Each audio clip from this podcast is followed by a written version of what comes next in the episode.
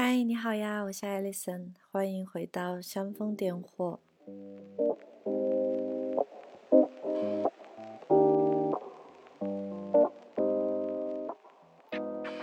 今天的话题也是困扰过我多年的饮食的话题，它没有绝对的标准答案。任何人告诉你这样吃最好，那样吃最健康，无论多么权威，甚至哪怕是长寿者本人，其实都是不可信的。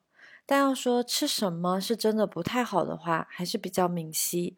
我一直都对饮食结构非常感兴趣，也尝试过各种各样的原则，除了粗略的谈过素食以及分享我喜欢的素食博主以外，还没有涉及过营养的话题。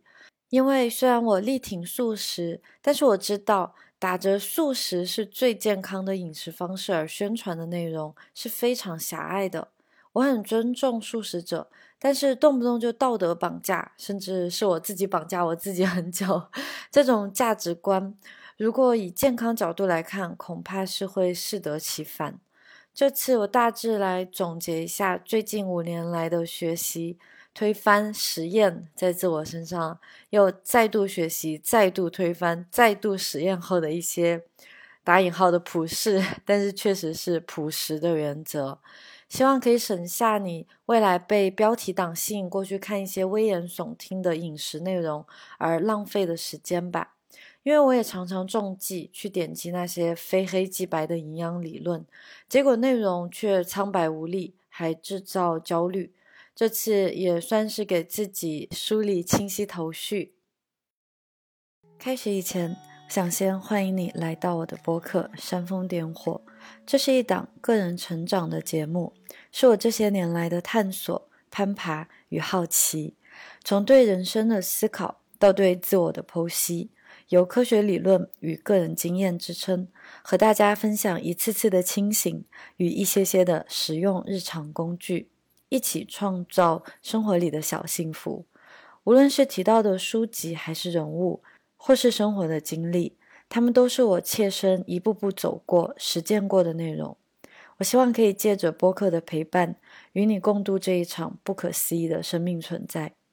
播客的内容与选题都来自于个人在生活当中遇到的困境，以及对其的解惑。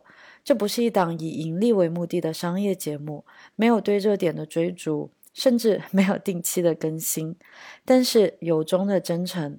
如果你希望支持我多多创作内容，可以到我非常佛系却诚意经营的淘宝小铺购买遵循极简原则的产品，包括瑜伽垫，或是参加我的瑜伽冥想课程。我也有幸出版了一本书籍《自驱练习》。如果你希望支持我的纸质版，也期待在豆瓣可以读到你的书评，当然，哪怕只是对播客的留言、转发、分享、点赞，都是最好的支持。我非常感激可以在这里和你相遇、相知、相伴。现在，我们进入今天的播客内容。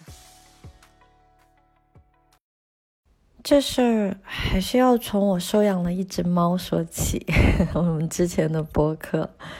我第一次去宠物店买猫粮，看着琳琅满目的包装和宣传口号，例如无谷、无肉粉、无添加时，我在当时选了最便宜的一袋。回家后，我手贱打开了自己特别鄙视的小某书，毕竟是数字极简主义批判过的视觉化、煽动化、观点又非常单一的，并且很虚假内容的一个社交平台。我告诉自己。我只是做做功课，毕竟我是养猫初学者呀。于是，在搜索栏输入了“猫粮”两个字后，就掉入了一个深不见底的兔子洞。都不说有没有任何科学依据了，那些关于猫咪喂养的内容，三观如此单一，如此一致，口径完全相同，我招架不住，像极了被市场营销部门一手打造的推广人员啊。当然，在某一程度上，或者在某一个期限内，我也顺利上钩。慢慢，家里的猫粮就变成了加拿大产的渴望，或是艾肯纳。我真的还贯彻起了七天换粮法，竟也渐渐形成了干脆尊重他们最原始口味的想法，喂生骨肉好了。但是只需要多想一步，就发现其实这些养猫的观点，什么科学养猫的观点是站不住脚的。如果硬要说是尊重猫咪的野性本能饮食的话，那还是应该要喂活生生的小鸟、昆虫、野鸡或是小老鼠吧。而生骨肉并没有动物毛发呀，说来还是人造的理论。其实根本没有什么切实的依据可以证明生骨肉或是昂贵高价的猫粮就一定会令猫咪更健康，并且延长寿命。当然，当我在普通猫粮配料表上读到大量的淀粉、谷物、土豆配方时，还是升起了很多问号的。猫咪成为人类的伙伴，不正是因为它们并不偷吃人类仓储的谷粮？还乐此不疲地满足于食物链需求，捕杀并每餐小老鼠一顿吗？猫是食肉动物，这是自然的标签。那么它们为什么要吃那么多碳水化合物呀？一定要刨根问底的话，我默默打开了一些研究论文，发现原来实验证明，成年猫对添加到日粮中的所有六种单独碳水化合物的消化率都很高，但纤维素除外，因为它是不可消化的，在人体中也是一样的。简而言之，碳水化合物当然算不上什么营养品，但是硬要说起有害的话，还是缺了点心眼。如果我们本着希望猫咪吃鲜肉而不是吃肉粉的态度去购买更高价的猫粮，那确实有道理。但是硬要说鲜肉猫粮、五谷猫粮才是最好的猫粮，那就掉进了商家的圈套了。实话说，哪有什么商家品牌真的秉承过绝对中立的态度去做过为期至少十来年的追踪实验呢？一是没有品牌愿意将大把利润花在为期长久的研究经费上；二是，假如吃了普通所谓廉价粮的猫咪，源于种种原因，例如它自身基因条件与主人高质量的陪伴，它确实更健康、更活力的话，你猜品牌赞助的研究结果会怎么写呢？仔细想想，正是因为廉价且配方尚且合理的膨化技术出现，才让现代人在自身享受物质丰盛的同时，可以以最方便、最低能耗也最便宜的方式与宠物小动物陪伴与被陪伴呢？当我看到小某书 像嫌弃并且鄙视一众低价猫粮的嘴脸时，确实是挺为他们感到可惜的。Poor souls，多可怜的想法呀！别着急，我这里并不是要继续去介绍猫粮了，我们就此打住，将显微镜回到人类的食品上吧。首先，我对饮食的热情关注，并不是因为我想长生不老。古今中外都有凡人、圣人或是伟人，对永生都有过盲目的追逐与崇拜啊。从秦始皇的炼丹到牛顿的炼金术。于我来说，倒不是说一定想要长寿，而是希望可以尽量轻松的活着。那种轻松是肉身上不用过多于承受苦难，不用受到太多疾病的折磨。当然，这不是我可以把控的，但是就是我们可以给自己营造更好的条件的一种方式。最好的就是饮食与运动了，对吧？无论是在当下，还是永远不会到来的未来，轻松很重要。很显然，现代化令我们活得更长了，但是也病得更长了。对很多人来说，甚至人生的大半部分都用来和病痛斗争了，包括腰酸背痛、高血压、糖尿病、关节炎等自体免疫症状，在很大程度都降低了个体的生活质量。我是在三十一岁以后开始感受到，确实，哎，我的腰背或者我的背部啊、脖颈啊，确实有时候会感到僵硬，甚至有可能经历过几天都会有非常紧绷的感受。然后我在跟一个很要好的朋友聊天，他很夸张，他比我小两岁。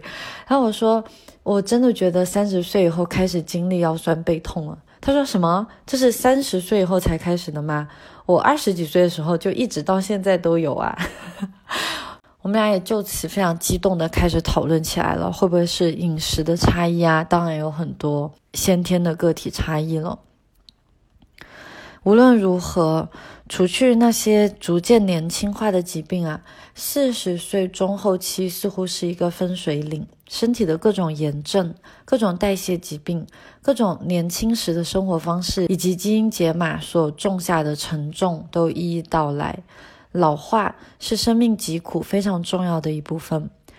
然而，正确的饮食方式、生活方式和心态方式都可以调节老化的速度与程度。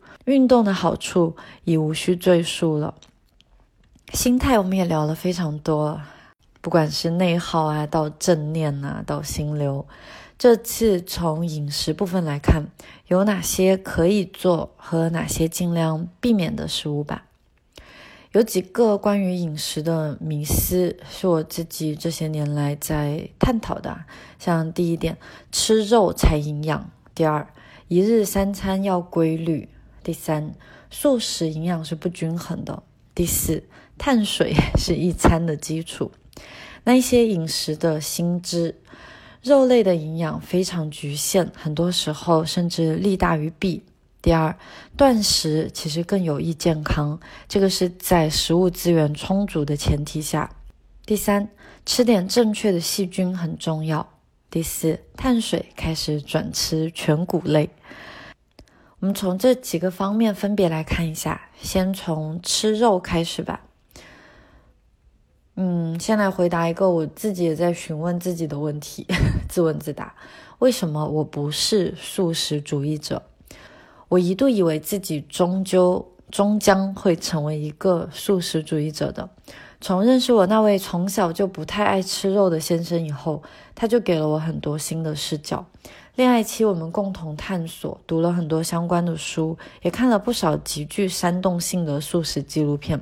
我还写过相关的文章，但是漏洞百出的理论且营造与杂食对立面的态度，还是令我心存疑虑的。我在当时这样跟大家分享的：我开始大量接触全食，就是 whole foods and plant-based diet，植物性饮食。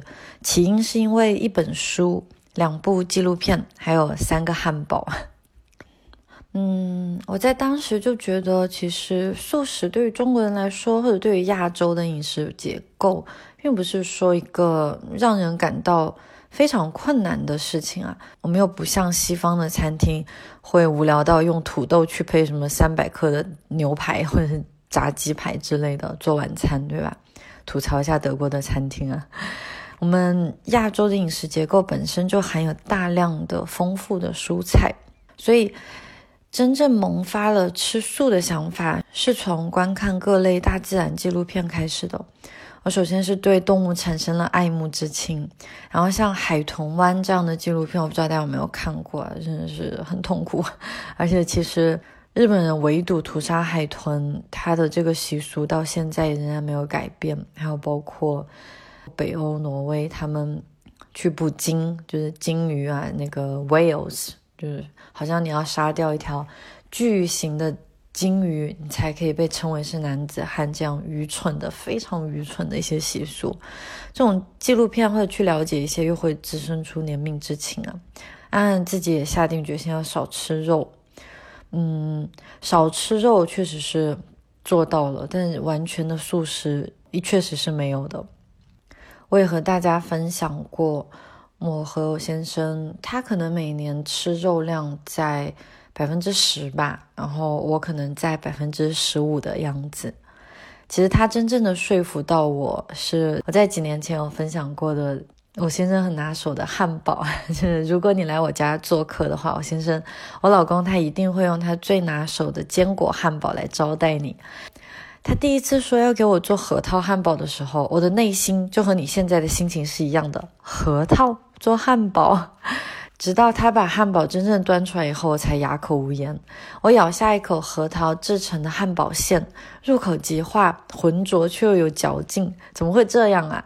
这次我们就停歇不下来了。他会换着花样用各种坚果、鹰嘴豆泥、蘑菇或者豆腐去琢磨更多的可能性。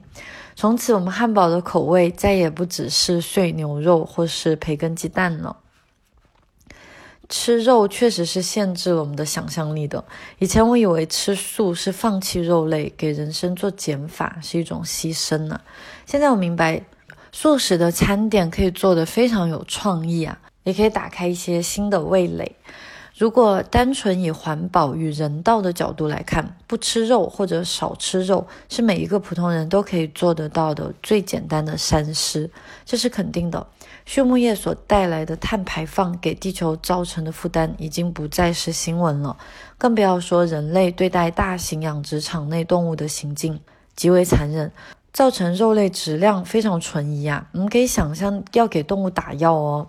他们会被打非常多的抗生素，还容很容易被虐待，甚至在有一些养鸡场，为了防止，因为其实小鸡是一种非常有地盘性的动物，它们被挤在一起长大，挤在一个很小的空间里面，它们是会争地盘的，所以有一些无良的，不只是有一些吧，有很多无良的食品 供应商，他们就会烧掉或者是剪掉，嗯。鸡的小鸡的嘴巴叫鸟喙啊，就剪掉它们的鸟喙，非常非常的残忍。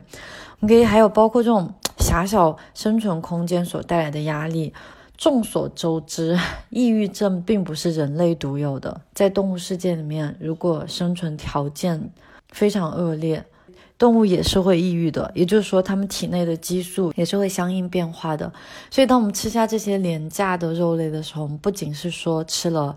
低质量的肉，我们还吃进去了大量的药物、抗生素，还吃掉了非常多的动物产生的压力荷尔蒙。哎，再想想，现在怪不得现在人类的心理健康真的很糟糕啊！这些其实都是非常有利的，让我们去减少食肉量的理由。尤其是牛肉和牛奶，分别是排放量最高的两种产品，大可不必去听什么行业游说的营销套路。我们要每天食用与饮用啊！吃肉的问题，除了道德层面的不必要，另外一方面便是健康层面的隐患。肉类确实好吃，又富含蛋白质，但是从来没有任何一个时代的人会像我们如今这样，几乎每天每餐都食肉。人类是杂食动物，饮食要均衡。但是我们对何为均衡其实有着极大的误解，尤其是全世界由官僚声称根据科学还设定的什么膳食指南是很有问题的。暂且不说科学研究被媒体误读而后误导大众的事例司空见惯，另一层面不分区域也不分个体差异，哪怕是相同年龄，就推荐什么每日摄入量按克来计算，其实。大可不必去关注的。真正的饮食均衡，不是说我们每餐都要吃到什么蛋白质，那那个盘子大家可能都看过，哎，什么百分之多少是肉类，百分之多少是蔬菜，百分之多少是碳水啊，并不是说我们每餐都要吃到蛋白质、果蔬、谷薯等，毕竟人类。哦，不是所有生物如此精良的生存策略，恰恰是其应对压力的韧性啊！每餐都吃的均衡，和几餐连续分布摄入所需要的营养源的效果是不同的。每餐吃的均衡，恰恰是减弱我们的消化能力。我们人类恰恰是在应对压力的时候。人体会通过调节而达到均衡，并且通经过这种调节，我们会更加的强壮。这和去健身房举重锻炼肌肉的道理明明就是一致的。肌肉与心肺能力都会通过我们一次次的施压而先被损耗，从而修复至更优状态。这恰是生命美妙的奥秘啊！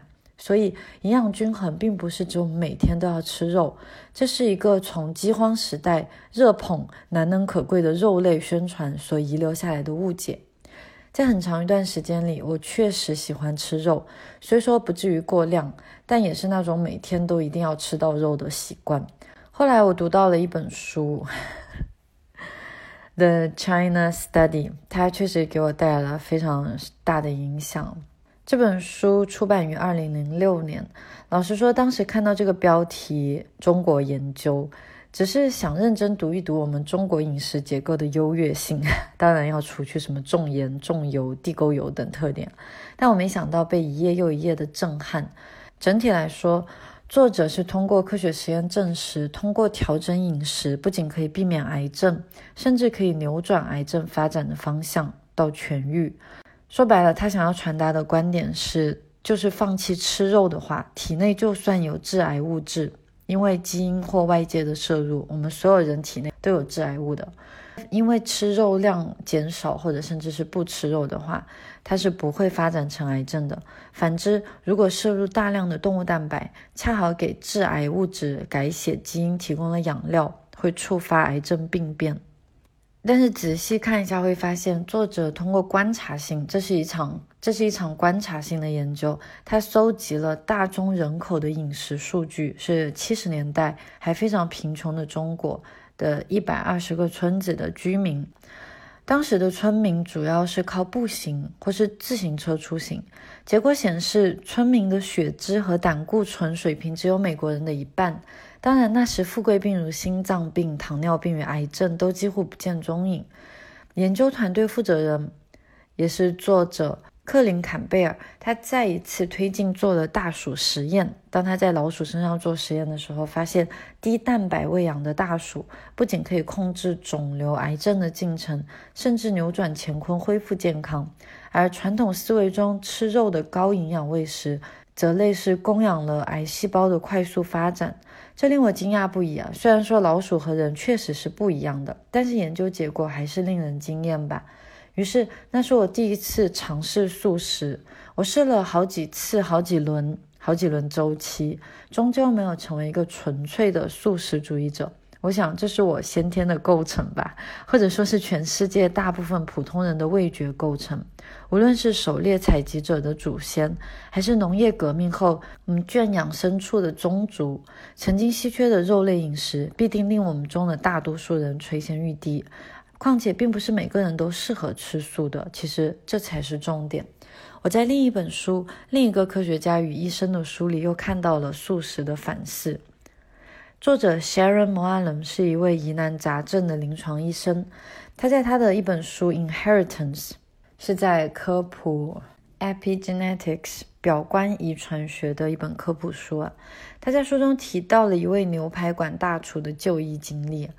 这位大厨的血检发现他的低密度脂蛋白就是 LDL 过多，就我们俗称的坏的胆固醇。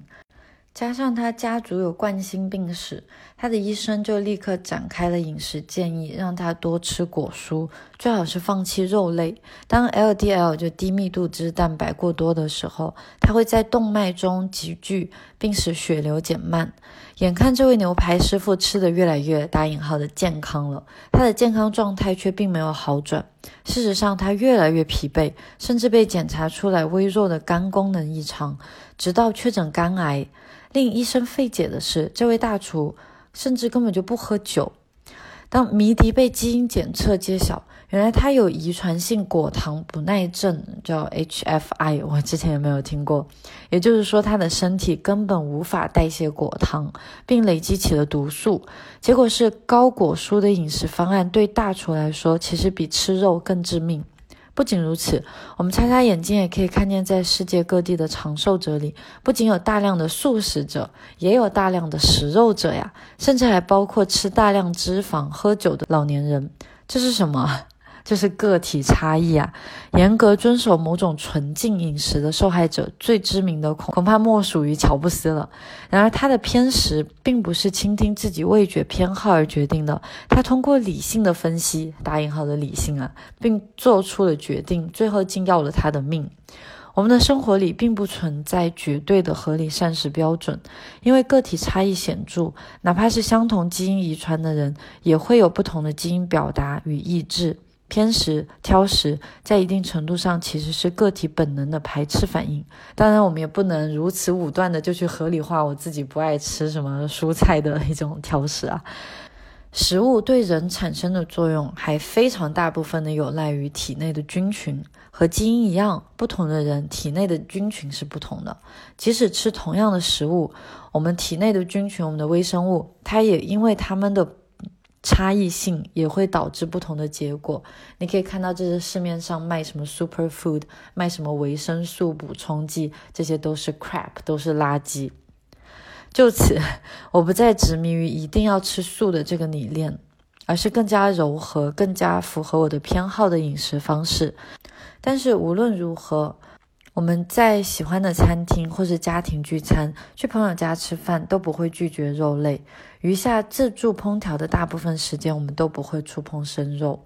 还有一件事情是可以肯定的：食素者的营养构成是足够的。但是要达成同样的健康效果，吃素的朋友们需要耗费更多的精力去丰富食物，而不定期吃肉的杂食者则可以吃得更加随机一些，也尽量避开一些廉价的肉类。任何理智其实都应该清晰地告诉自己：如此便宜的肉真的合理吗？背后一定有隐藏的标价。是的，我们大批量养殖、便宜收买的肉类，充斥着动物虐待。想象一下狭小的生存空间，以及为了避免流行病的传播而高密度注射的抗生素。动物的压力源、恐惧、抑郁与市场的荷尔蒙，全部都被我们吃进自己的代谢系统。对于健康而言，固然是巨大的代价，更不用说肉类养殖给地球带来的负担了。我们为了那一丁点的口腹之欢。我们确实是可以失去生态环境的吗？至少于我个人的价值观与口味来说，如果要吃，当然是选择生前得到过更优待的生存环境的蛋奶肉，与健康与道德都可以说服我自己。嗯，在可能在德国，在西班牙都不是那么方便。在德国比较方便，可以买到一些什么有机的肉类啊。其实也不是说他们好像真的就活得多么的快乐，多么的健康。这个完全取决于取决于农场主了。真正最富有的，我们都知道，真正最富有的生活方式是他们其实拥有，他们完全掌控自己所吃的食物，自己所吃的，无论是果蔬上的农药，或者是动物的养殖方式，对吧？吃肉不是问题，所以吃的有多频繁才是真正的问题。而吃素给肉身以及精神所带来的洁净感，恐怕是人类专享的神秘体验。在我正念状态最好的二零二一年的春天，时隔约一整个冬季的素食饮食，我和老公烧了一顿千层面大餐，拉扎尼亚，带牛肉泥和奶酪的那种最传统的那种，那是还有牛奶，那是我人生中第一次在吃到肉的时候感觉到自己是在吃尸体，没错，那就是动物尸体啊！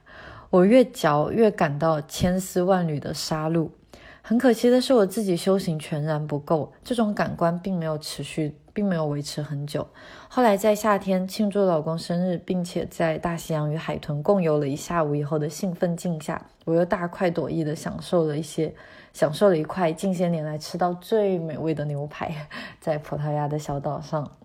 一开始我对吃素能带来的洁净感的理解就是这样的，但是最近我又有了更深一层的认识。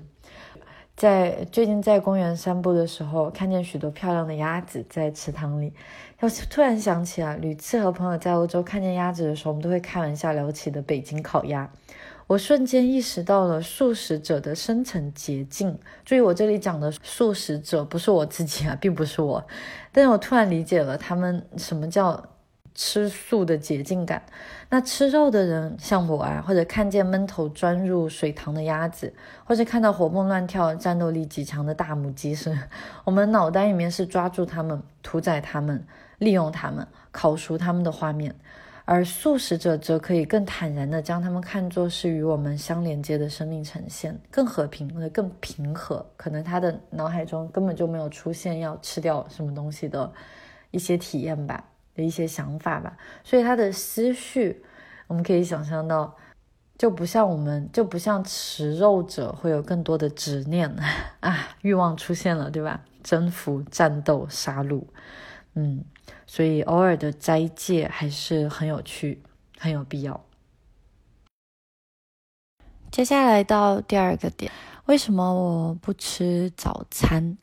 倒不是说一定要和早餐划清界限，而是三餐中从排序与时间安排来看，我还是舍不得晚餐。而晨间的适当断食于我来说轻而易举，再加上我的生活节奏是瑜伽、冥想、阅读，或是清晨的写作，在家办公对体力的消耗也并不大，因此断食方案便集中在了放弃必须吃早餐这个观念上。然而，如果是在骑行的日子里，我们每天八十到一百公里的路程，早晨当然还是会进食的，灵活更加重要。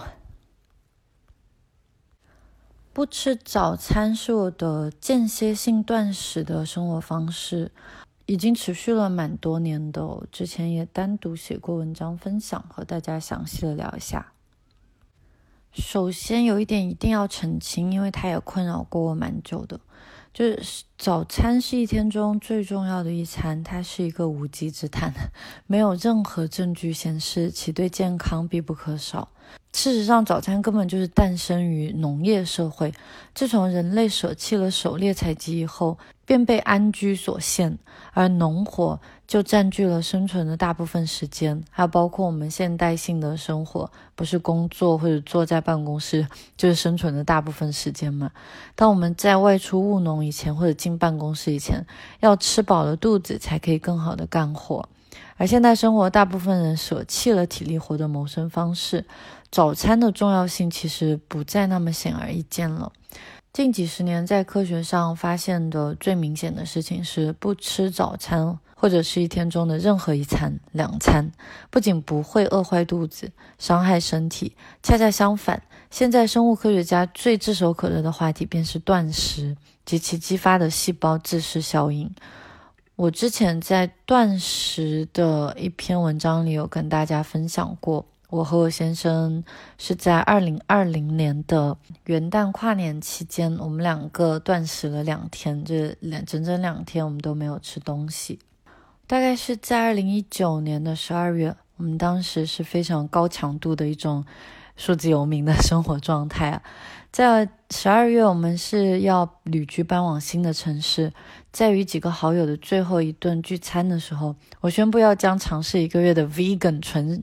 全食饮食，也就是说不吃任何肉类及蛋奶食品，不吃工业加工加料过的食物，例如薯片、奶酪、培根、烟熏三文鱼等等。然后当时坐在对面的朋友他笑了起来，他是一名内科医生，他说我们简直多此一举。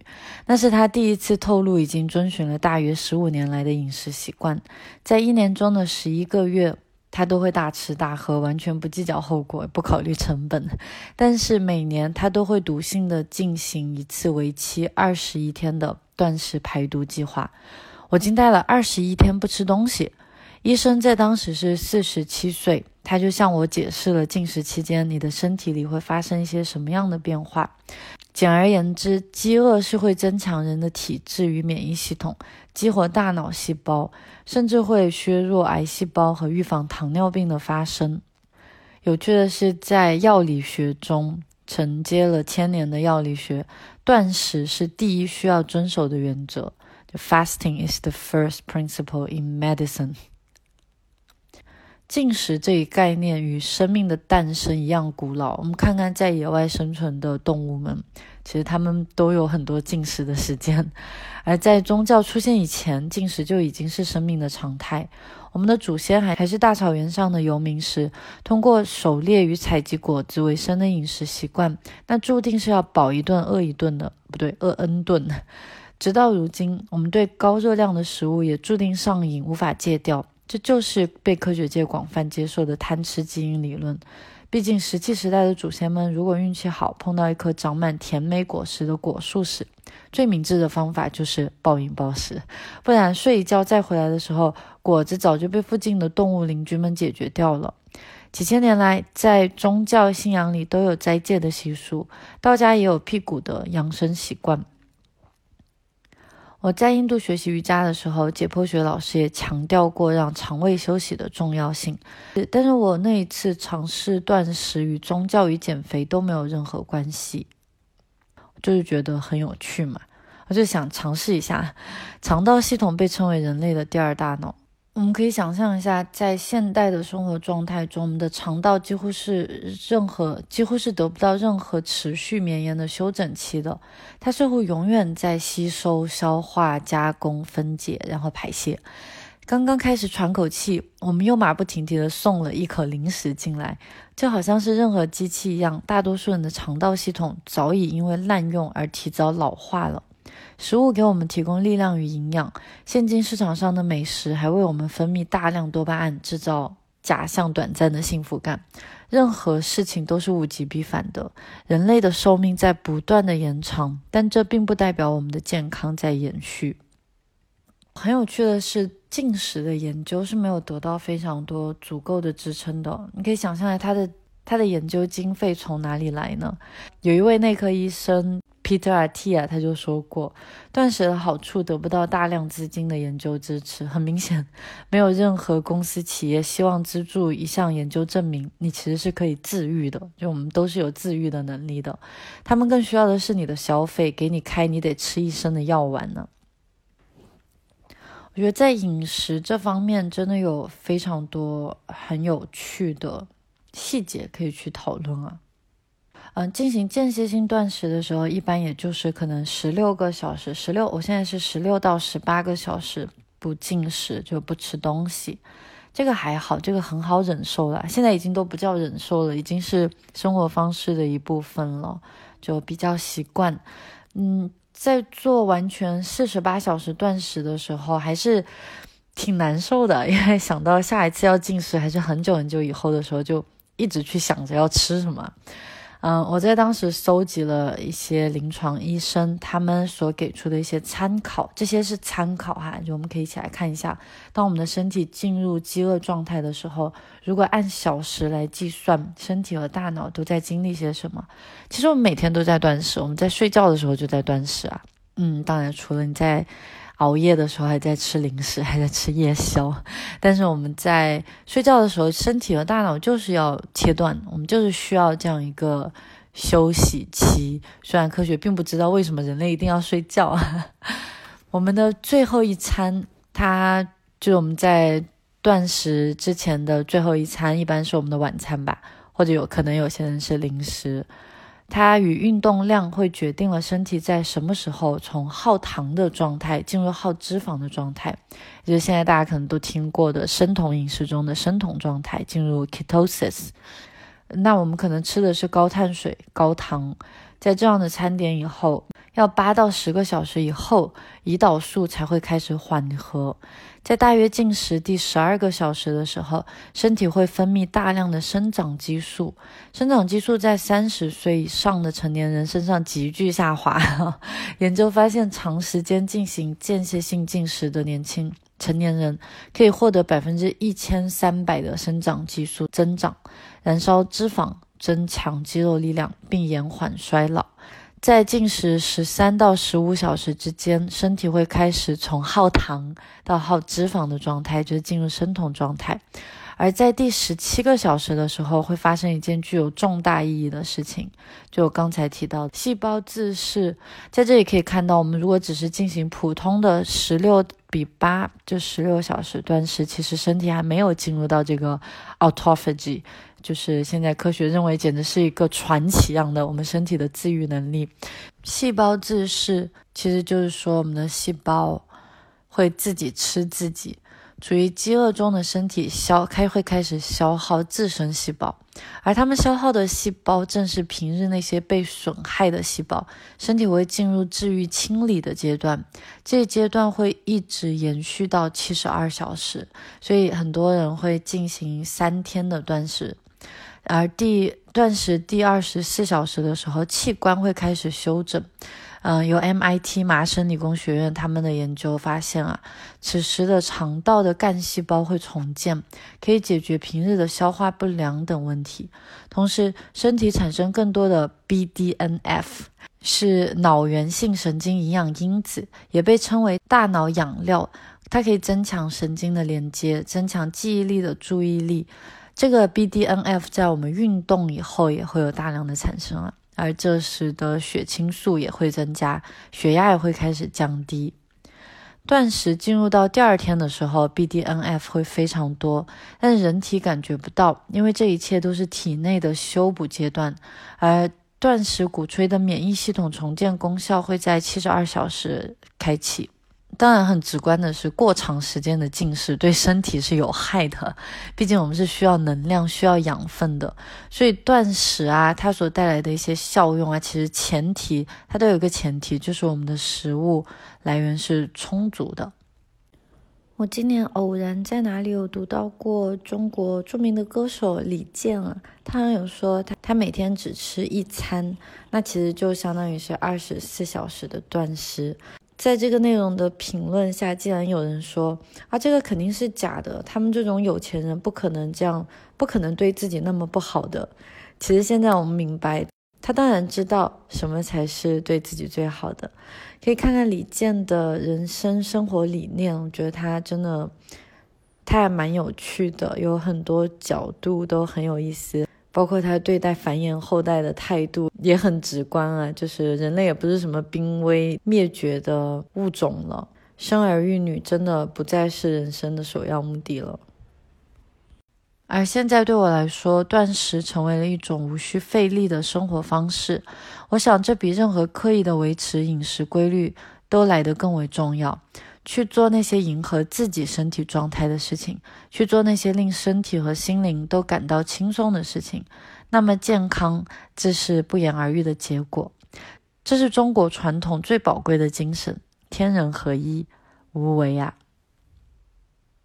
那最后当然还要补充一下，断食还有一个非常厉害的功效哦，当然就是在断食结束以后对食物的敏感性哦。我记得在四十八小时不进食的时候，那种内心对食物的渴望，我不知道为什么，我当时脑袋里面想的都是我在嚼一口蓝莓，就它在我的口中爆裂以后的那种感受，就会变得更细节。可能日常我们吃的。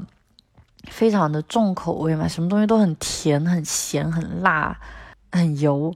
但是当断食之后，我们在吃一些非常清淡口味的东西的时候，它的那个效用、它的效果非常强大的。这个很像我之前带着大家练习过的一个吃的冥想，我们一起吃过一根香蕉，在我的全套冥想订阅频道当中，大家可以找到，可以一起试一下。哎，小小的插入植入广告。来到第三点，为什么要吃的脏一点？打引号的脏，就是大家可以想象，我们要聊到肠道了，对吧？肠道是人类的第二大脑。想想看，我们以为人类一切的精明才干、彷徨失措。都源于思维的降生与灭亡，对理性的崇拜还是太天真了。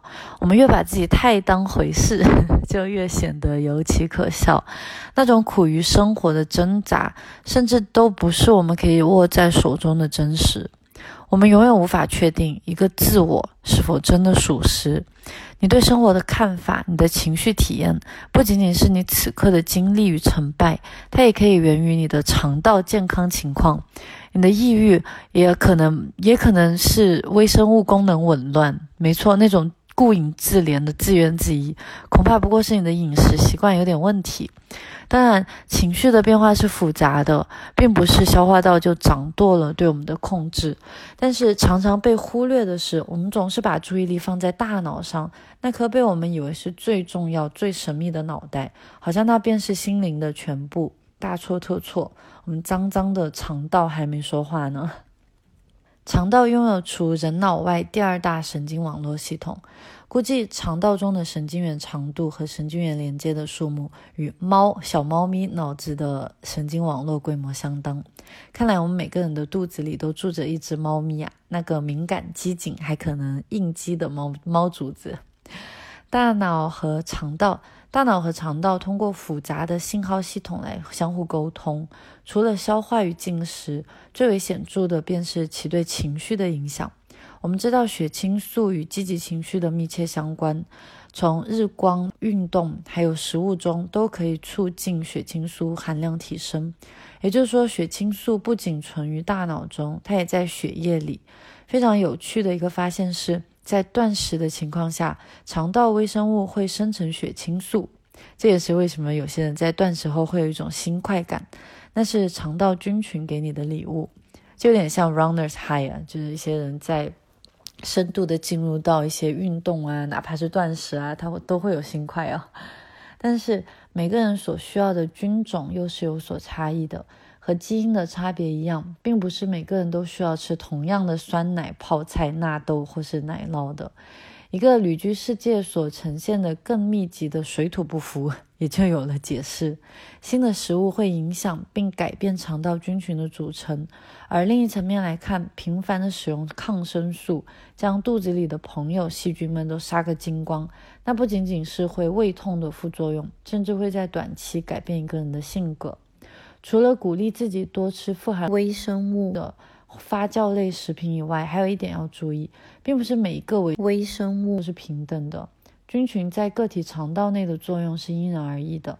也就是说，别人吃酸奶可能真的很有效，但不会，但不一定会在你的身上体现。而喜欢吃泡菜的你，也没有必要强迫自己赶时髦去喝 kombucha 康普茶、吃纳豆了。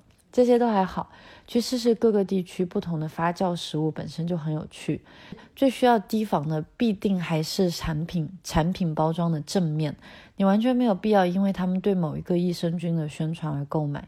首先，益生菌并不是对所有人都有效的；再则，没有任何大规模的实验数据可以支撑任何一个健康的声明。原则很简单，别看商品的正面宣传，读读配料。吃那些正常、普通并且拥有悠久历史的食物，照顾好我们肚子里的那只猫，让它们丰富又活跃。益生菌有一个好朋友啊，是益生元，也就是专用的植物纤维，是天然食物中不易被人类酵素消化的多糖成分。益生菌最喜欢吃益生元了，很可爱吧？你常常看到关于益生元食物的列表，常见于多种食物，如全谷物、香蕉、绿叶蔬菜、洋葱、大蒜、大豆等等。哎，这不都是人类由古至今根据常识就在吃的东西吗？其实吃的种类越多样，吃的原生植物越多，你根本就没有什么好操心的。什么营养补充剂，就还是抓紧自己的钱包吧。去做一次运动，都比买再精良包装的商品来得更有效。对了，再补充一个。断食除了对血清素的增加有所帮助以外，还有一个作用：间歇性断食可以在断食期间促进有有益菌的生长，前提是正常饮食的那些天饮食种类很多样。然后我想跟大家聊一聊一个很重要，其实是我们饮食话题的高潮部分：为什么再也不看什么营养搭配了？营养学恐怕是打着科学旗号中最鱼龙混杂、最断章取义、最各执己见的一个门类。那些告诉你什么可以吃、什么不能吃的人，都还冠以一个可怕的宗旨，就是这都是为你好。殊不知，这种劝导、诱导，甚至是有时候把自己都骗了的宣传者，才是最危险的。我们在书架上可以看到摆满了另有所图的所谓营养学。例如有这样一本叫做《营养圣经》的书，在国内市场似乎得到大力推崇。抛开许多对营养建议的错误，作者本身就是一个售卖维生素片的商人，不仅与科学无关，要命的是他还自称权威。请注意一下，在全世界，“营养师”这几个字和资历背景毫无关系。其实任何人都可以称自己为营养师。这个人啊，这个营养圣经的作者，他还创办了自己的营养学院。世界是这般荒谬的，谁叫唤的声音最大，谁被听见的最多，谁就被听见的最多。看看特朗普就知道了。哪怕是荒谬至极，他也可以得到一众不知内情的大众认可。这个人基基本上就是那种胡乱解读科学研究报告的煽动家。他最终的目的，他最终目的是售卖他的维生素片啊。英国卫报揭示，他自己还穿了个马甲，在维基百科上吹捧他自己，还删掉了对他不利的言论。其实我们看看中医阿育吠陀这些古老的饮食方案，就一定比他更加靠谱了。当然，不仅仅是狡猾无耻的商家，大多数时候，这些打着某种高尚的旗号，甚至用科学包装自己的逐利者，恐怕是把自己也给骗了。蛋奶行业真的毒性其营养价值。红酒经销商也深信单宁酸是长寿的秘方，而各种营养补剂品牌则坚信自己在造福大众。虽说他们售卖的那种非处方的维生素不过是低剂量，不对身体造成伤害，即使有好处，也不过是安慰剂罢了。还有另一种更加隐秘、更加不易被察觉的陷阱，是来自真正的科学家，而且有时还是真正那种非常优秀的科学家。生物学教授萨博斯基 （Robert Sapolsky） 有多次提到过他，他就向他的学生特别警惕过身为科学家的盲点。哪怕是最一流的科学家，也很容易陷入分类思维陷阱 （categorical thinking），也就是我们熟知的刻板印象。普通人都很熟悉的大脑分类习惯。刻板印象是简化生活必不可少的工具，它以节省精力来获取信息，但牺牲了准确度。你有没有发现，无论阅读什么类别的书籍，作者钻研的专题。就是他们认定的终极答案。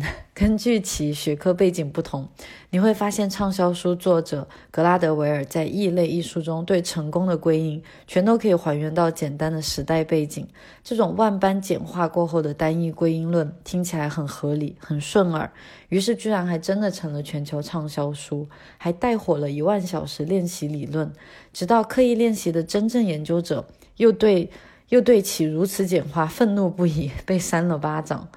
萨博斯基在他很受欢迎的人类行为生物学大学课程上，每一节课讲授一种可能导致动物，包括人类做出某种决定的因素，可能是进化论，结果会被基因学推翻。就在你认为基因工程可以解决所有问题的时候，又被内分泌系统推翻。他的目的就是要让学生明白，没有任何单一的因素决定了人类的行为。更不用说是健康状态了。过去这几年，我写了不少瑜伽与正念相关的内容。我也曾一度以为自己找到了答案，还曾心生过一种疑问：既然良好的生活答案如此简单，为什么全人类不干脆一起来修行，一起来将呼吸与身体结合呢？事情当然没有那么简单，瑜伽也绝非宇宙终极答案，它真的只是无数试探中的其中一种罢了。真正重要的是正确的方向，是正确的合拍。健康就是如此。即使是我很崇敬的一系列科学家，在他们写的书里也可以发现这种分类思维陷阱。研究并大力推崇素食，Michael Greger 医生对肉类产品的猛烈抨击，我曾十分信奉其内容，并做过短期志愿者。但是多想一步，就会发现，可能是因为在社交网络宣传的缘故。格雷格医生的内容越来越标题党，并且信息时常将食物单一化，例如一些内容去排名蛋白质含量最高的豆类，以及深色浆果如何让人年轻两年之多，这也属于单一归因类别了。而另一位我很喜欢的疑难杂症，我刚才提到了他的内科医生 Sharon m o a l l e n 他的一本《Survival of the Sickest》就是病者生存，惊艳到了我。而当我当他写到遗传这本书的时候，一切又都归因于表征遗传学了。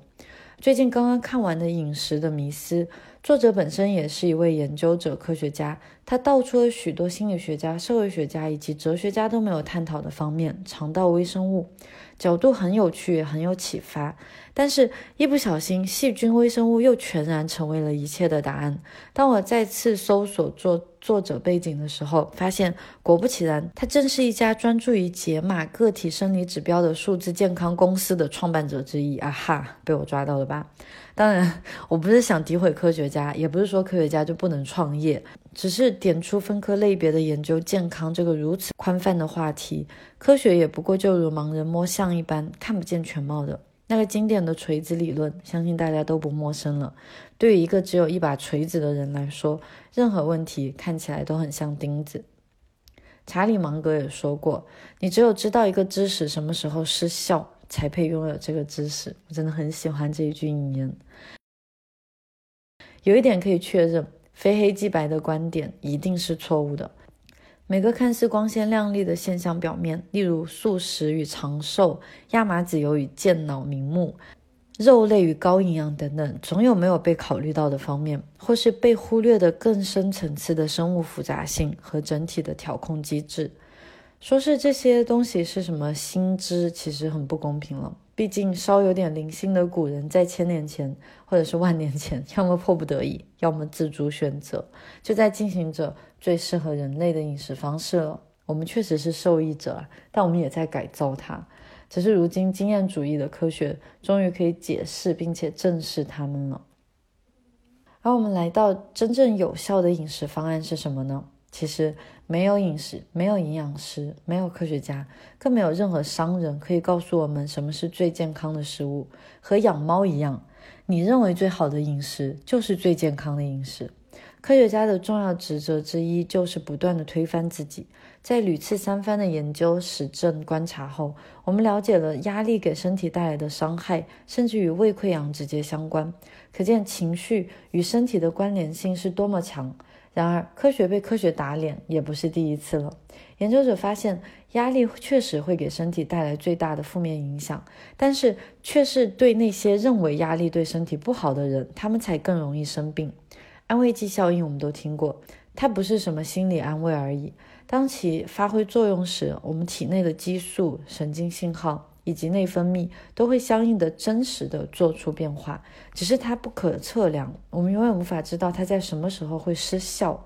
于是，这也给灵性导师们提供了巨大的市场空间。是的，自我暗示的功效非常大，吃薯片的快乐常常会被内心的羞愧给抵消。当然，我并不在这里认可零食、高油高糖的快餐、廉价肉和热量炸弹等合理性。如上所述，什么是最好的？没有统一的结论，那取决于我们个体的差异，仰赖于我们倾听自己身体的敏锐度。但是，什么食品是有害的，或者说是要尽量大力避免的？那无论阅读多少本书，刷多少个视频，拆解多少份学术论文，结论其实是很明晰的。我们反向过来推就好了。什么吃什么是最健康的，没有人知道。但是什么东西不要吃，是真的很不健康，大家其实都很清晰的，那就是深加工食品。是的，就这么简单。减少吃零食或者完全不吃零食，很多时候只需要做到这一点，饮食层面就不需要有所担忧了。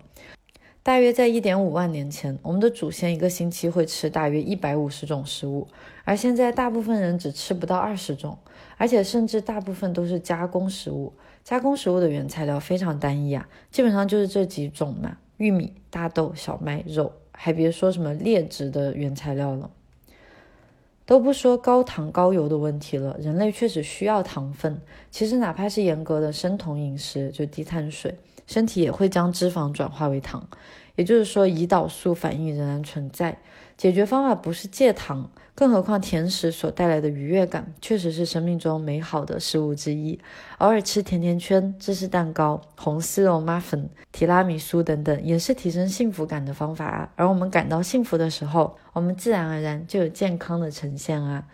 问题在于，深加工且可以长期保存的食物，大多使用的是廉价原料，更不用提它们的用糖量以及反复油炸的工业用油，当然是降低成本了。这些危害非常大，而且这种用油，这种油内含有大量的脂肪酸，容易引起人体大范围的炎症反应。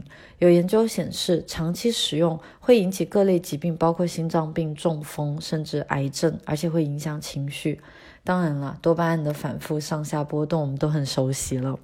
这时候，商家就开始市场营销策略了。橄榄油、亚麻籽油、椰子油的优势也就体现在价格中了。我也深深陷入其中。虽然说家庭植物用油也会产生，也会产生脂肪酸，但是用理智想象一下，我们在家里炒菜和普通餐厅或是食品工厂的用油方式，那恐怕是不一样的吧？放心吧。从另一个角度来看，真正的身体健康与情绪脱离不了干系。我在某一阵子因为迷恋干净的食物，而对外面的餐厅嗤之以鼻。后来疫情管控下封闭大半年后，我和先生去家附近的希腊餐厅第一次外吃时，内心充满了感激，而且那种愉悦感非常盛大。和朋友一起吃饭，享受自己无法烹调出来的美食，是真的令人愉悦的。如果为了健康要放弃一切庸俗的美好与享受，那么得来的健康究竟会不会反噬，还不知道呢。我讲到这里，内心是有一种愧疚感的，毕竟哪怕我全然不看新闻，光是从我店铺的订单发货情况，也可以嗅出端倪。真的是很随机的状态下，嗯，各个不同的区域都有可能遇到无法发货的情况。我们都知道是为什么。管控仍然很多，希望大家一切都好，也希望大家可以更快开始享受起来这些庸俗 却又合乎常理的日常吧。偶尔大口吃蛋糕、看精彩电影时的薯片、爆米花，正因为不经常陷入其中，才可以体会垃圾食品的快感呢。大家注意到了吗？真正重要的是不经常，就是偶尔偶尔为之。变得很有趣，所以真正最好的猫粮是什么呢？最好的猫粮和人粮是一样的，你认为是最好的就是最好的。当然，除了那种明显是招摇撞骗的大字宣传营养成分的劣质产品，这些大可以避免，谈都不用谈。我们要明白的是，其实不仅是药三分毒，食物本身也在与我们抗击着。它们不仅为我们提供营养物质，也在想方设法的伤害着食客。这很符合进化的需求。不仅仅是动物不想被人类吃掉啊，事实上不能跑的植物也在以各种产出毒素的方式去捍卫自己的生长。大家都知道，有些食物生吃或是还未成熟前食用是剧毒的吧？因此，食物确实是宝贵的生命来源，却也一定会在某种程度伤害我们。比起去抵抗衰老，去明白衰老本身就是生命之 生命的一个环节，不是更健康更重要吗？那些所谓的超级食物，真的只是不要脸的营养手段。所有食物都有好有坏，更重要的是多样性和分散风险啊！最后，希望大家可以享受食物，轻松慢慢变老。而我们最享受，其实会先源于匮乏。这是我们今天的播客。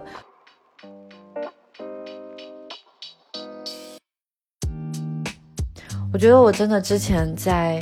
尤其是刚开始去了解饮食的时候，很容易陷入这些怪圈啊，就是啊，我要戒糖，我不要吃含糖的东西啊，这个什么肥肉很多呀，诶，这个什么什么什么东西都要去拒绝，什么产品质量都不好。但是其实正是这样才让我感到压力更不舒服。所以其实健康的饮食方式很简单的，我们要听从自己，我们还要懂得让自己有愉悦感，就这样就好啦。当然不是。沉迷于加工食品的那种愉悦感。谢谢你听到这里，这是我们今天的播客。你们现在的饮食状态是什么样的呢？可以留言告诉我。我们下期见哦。